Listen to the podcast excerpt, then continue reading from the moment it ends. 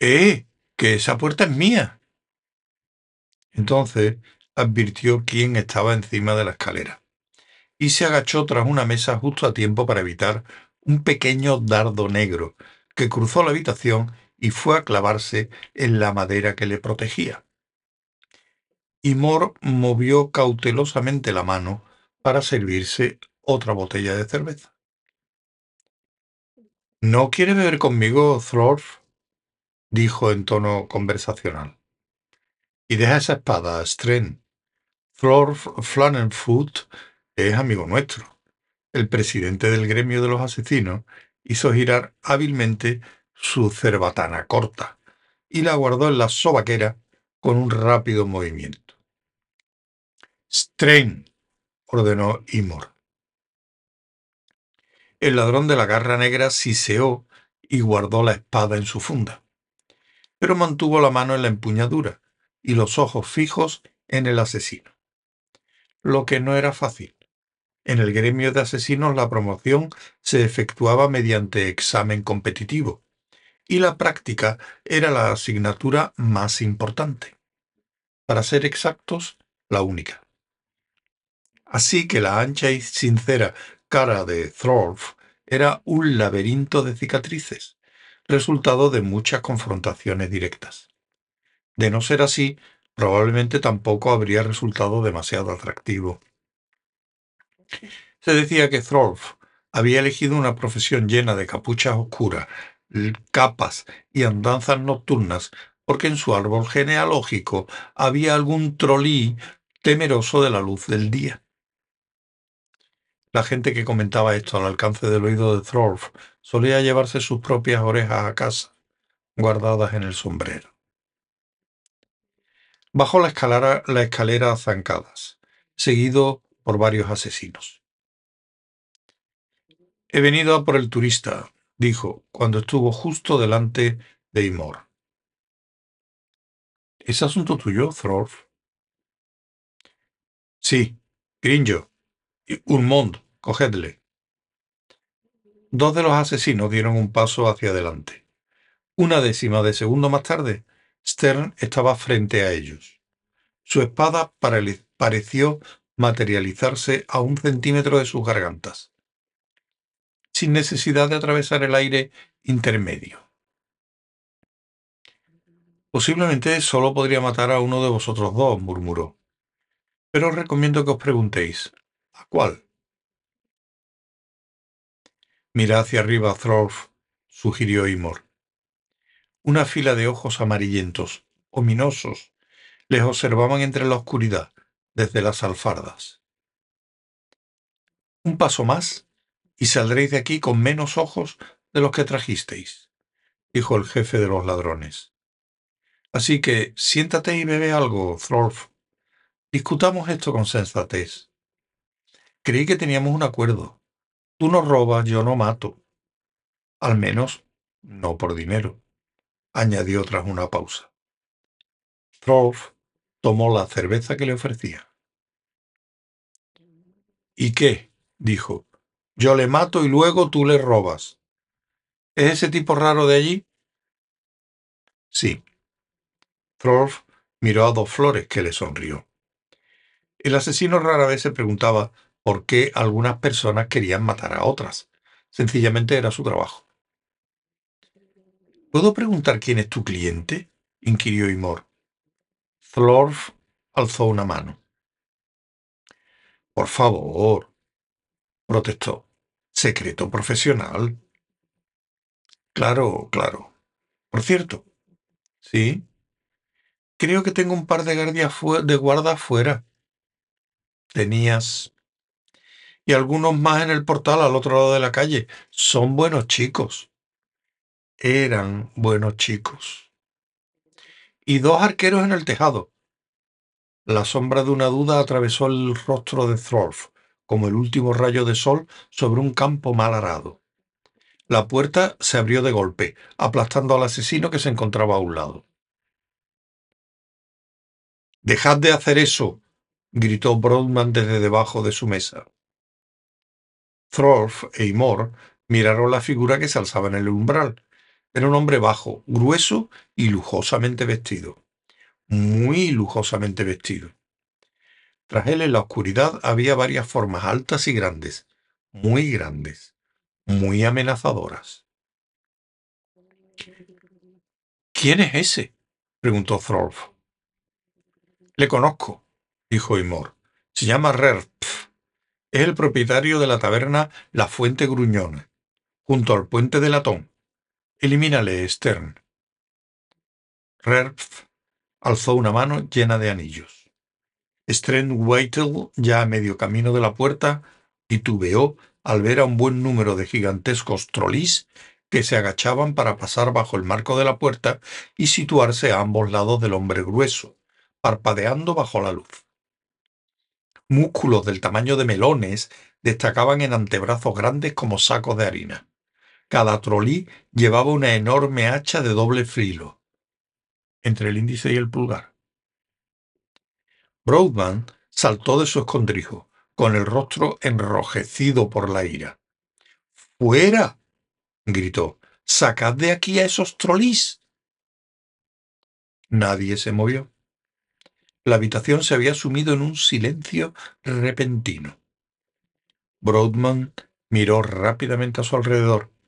Empezó a comprender lo que acababa de decir y a quién. Un gemido escapó de sus labios, contento de verse libre. Llegó junto a la puerta de la bodega en el momento en que uno de los trolis, con un perezoso movimiento de una mano del tamaño de un jamón, lanzaba su hacha girando hacia el otro extremo de la habitación. El golpe de la puerta al cerrarse y el consiguiente chasquido del hacha al clavarse en la madera se fundieron en un solo sonido. Maldita sea, exclamó Throlf Flanenfoot. ¿Qué quieres? preguntó Imor. Estoy aquí en nombre del gremio de mercaderes y comerciantes, respondió tranquilamente Rerp, para proteger nuestros intereses, si quieres decirlo así. O sea, al hombrecillo. Imor arqueó las cejas. Mamá.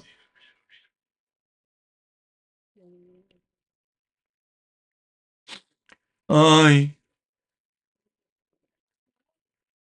Estoy grabando. No pasa nada. Para proteger nuestros intereses, si quieres decirlo así. O sea, al hombrecillo. Y Mor arqueó las cejas. Disculpa, siguió. Me pareció oírte decir gremio de mercaderes. Y comerciantes, asintió Ahora, tras él, aparte de Mastrolis, había varios humanos que Imor reconoció vagamente. Quizá lo había visto detrás de barras y mostradores. Generalmente figuras borrosas, fácilmente ignorables, fácilmente olvidables. En lo más profundo de su mente, un mal presentimiento empezaba a cobrar forma. Por ejemplo, imaginó cómo se sentiría un zorro enfrentado a un rebaño de ovejas furiosas. Unas ovejas que, además, podían contratar a lobos. ¿Puedo preguntar cuánto hace que existe este gremio? dijo. Desde esta tarde, respondió Rerp. Soy el vicepresidente, encargado de los asuntos del turismo. ¿Qué es eso del turismo? Em, no estamos muy seguros, titubeó Rerp. Un anciano con barba asomó la cabeza por encima del hombro del vicepresidente y carraspeó. Hablo en nombre de los vendedores de vino de Morpork. Turismo quiere decir negocio, ¿entiendes? ¿Y bien? inquirió fríamente Imor. Y bien, siguió Rerpf, como dije antes, estamos protegiendo nuestros intereses. ¡Ladrones fuera! ¡Ladrones fuera! cacareó su anciano compañero. Muchos otros se unieron a la cantinela. Throlf sonrió. ¡Y asesinos! exclamó el viejo. Throlf gruñó. Seamos razonables, dijo Rerf. Con gente robando y asesinando por todas partes, ¿qué impresión se van a llevar de nosotros los visitantes? Vienen de muy lejos para ver nuestra hermosa ciudad, con sus muchos lugares de interés histórico y cívico, nuestras costumbres pintorescas, y se despiertan despojados de todo en cualquier callejón oscuro o flotando. Ankh abajo.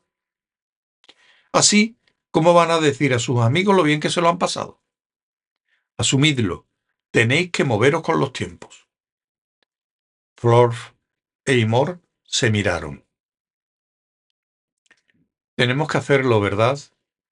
dijo Imor. Entonces, hermano, movámonos, asintió Thorf. Se llevó rápidamente la cerbatana a la boca y un dardo silbó hacia el troil más cercano. El monstruo lo esquivó mientras blandía el hacha, que silbó sobre la cabeza de un asesino y fue a enterrarse en el ladrón más desafortunado.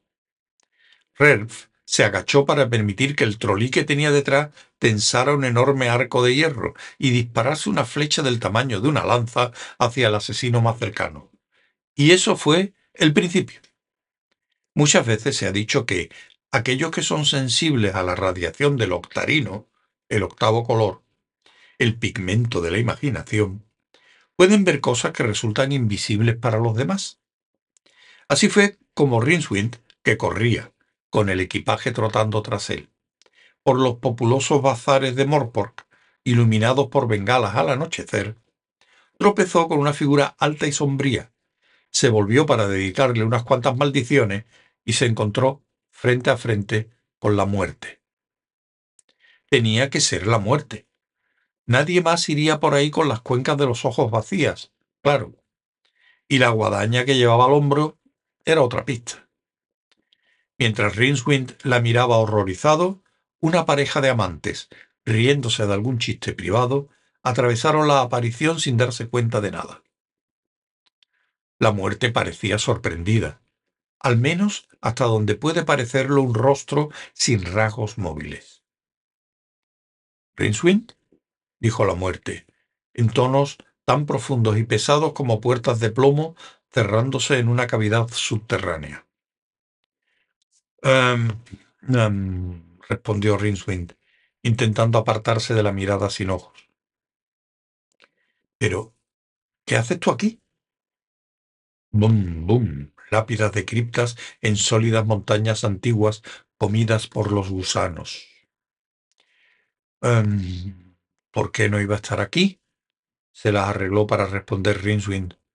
Además, estoy seguro de que tienes mucho que hacer, así que te dejo.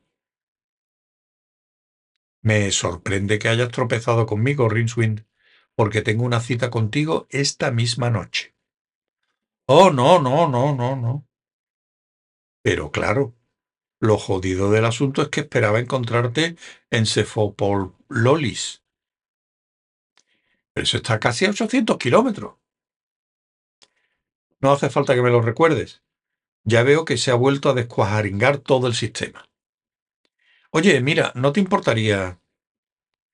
Rinswins retrocedió, extendiendo las manos frente a él como para protegerse.